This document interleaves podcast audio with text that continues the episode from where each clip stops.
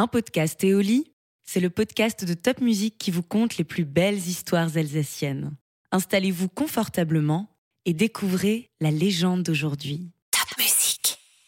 Le puits à bébé. On raconte qu'il y avait, autrefois, de nombreux puits à bébés en Alsace. L'un d'eux se trouvait même au cœur de la très belle cathédrale de Strasbourg. Mais celui dont parle cette histoire était situé bien plus au sud, sans doute entre Mulhouse et Altkirch. Une femme, méchante et assez laide, demeurait non loin de là. Personne ne l'aimait. Aussi demeurait-elle le plus clair de son temps, solitaire dans sa maison. Elle passait toutes ses journées à s'occuper de ses poules, et trois fois par semaine, elle vendait ses œufs au village, espérant toujours vaguement rencontrer un homme qui la regarderait avec intérêt. Malheureusement pour elle, ce ne fut pas le cas. Au bout de quelques années, lassée de vivre seule, la femme se rendit un jour au puits à bébé afin d'en tirer deux filles. Elle les éleva avec l'idée d'en faire des servantes. La première de ses enfants, déjà toute petite, était aimable et bonne. Toujours gracieuse, elle aimait faire plaisir et goûter les joies simples de la vie. La chaleur d'un rayon de soleil sur la peau, la saveur de la chair d'un fruit bien mûr. La seconde, au contraire, était capricieuse, entêtée, volontiers grognon, tout le portrait de leur mère, qui, pour cette raison, l'adorait et la gâter d'une façon éhontée. Les filles grandirent, et d'année en année, elles devenaient plus différentes l'une de l'autre.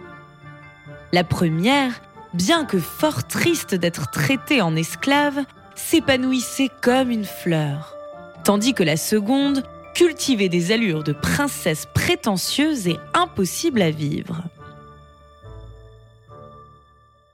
Or, il advint qu'un jour, alors qu'elle filait la laine, assise sur le rebord d'un puits, la première fille fut distraite par le chant mélodieux d'un oiseau. Sa quenouille lui échappa des mains et tomba tout au fond du trou du puits. La pauvre demoiselle fut tout affolée. Sa mère allait certainement la gronder, la battre même pour la punir de sa maladresse. Et de fait, quand elle rentra à la maison, la méchante femme la gifla avant de la traîner jusqu'au puits où elle la jeta avec ses terribles paroles Va chercher ta quenouille, petite sotte Incapable Et ne reparais pas devant moi avant de l'avoir trouvée La jeune fille tomba, tomba, tomba longtemps Mais sa chute ne fut pas désagréable.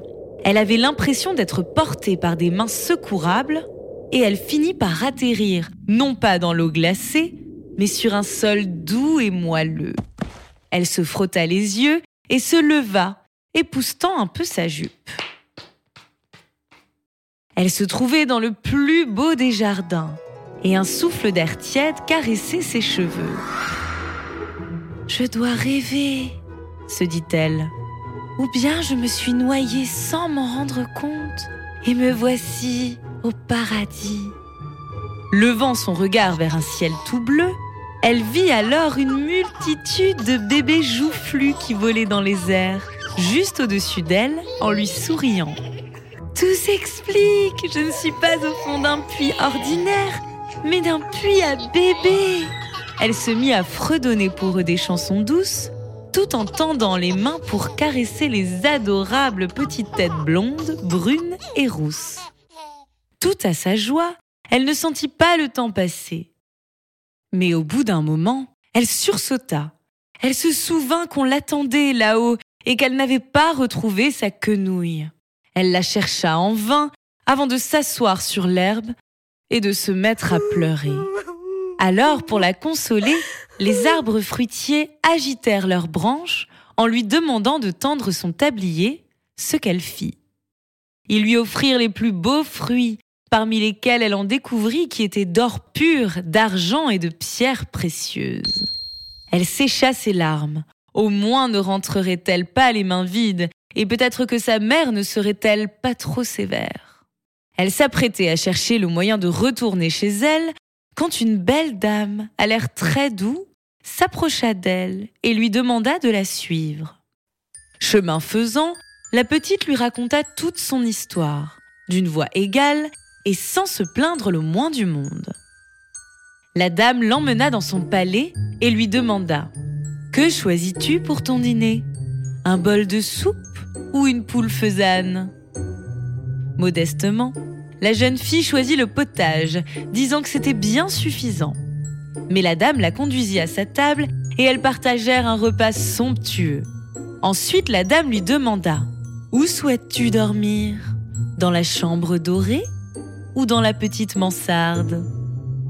Modestement, la jeune fille choisit la mansarde, disant que c'était bien suffisant. Mais la dame la conduisit dans une pièce richement meublée avec un lit douillet. Elle dormit comme un ange. Le lendemain, lorsque la demoiselle se réveilla, il faisait grand jour. Elle sauta sur ses pieds, un large sourire aux lèvres. On avait déposé sur la table un plateau sur lequel elle trouva des jus de fruits et une brioche toute fraîche. De beaux habits avaient été préparés pour elle sur un coffre et elle les enfila.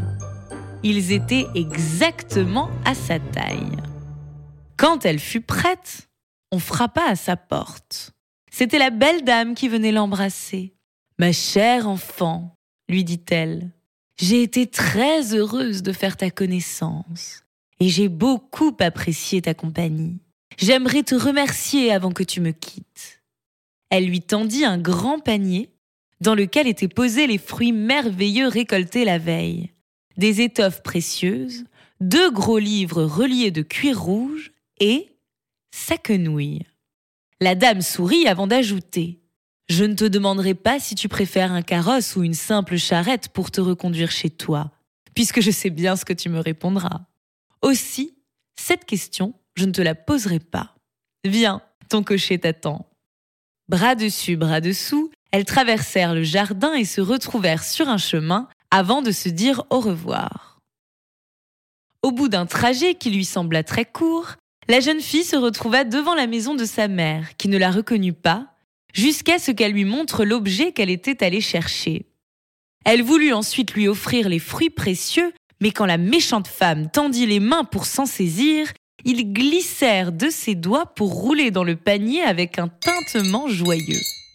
Lorsque la jeune fille eut fini de raconter ce qui lui était arrivé, sa mère se tourna vers sa sœur et lui dit ⁇ tu iras toi aussi rendre visite à cette femme si généreuse.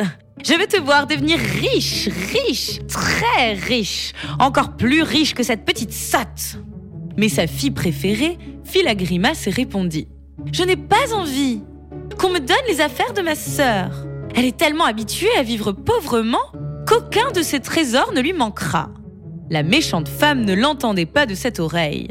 Elle se doutait bien que les objets refuseraient de changer de propriétaire, et elle voulait absolument que sa fille chérie soit couverte d'or. Elle entraîna donc celle-ci jusqu'au puits, et pour une fois bien décidée à la brusquer un peu, la poussa tout simplement dedans, exactement comme elle avait, la veille, poussé son aîné. Elle s'installa ensuite devant sa maison, les mains sur les genoux, un radieux sourire aux lèvres elle attendait confiante l'apparition d'une belle calèche tirée par quatre chevaux blancs.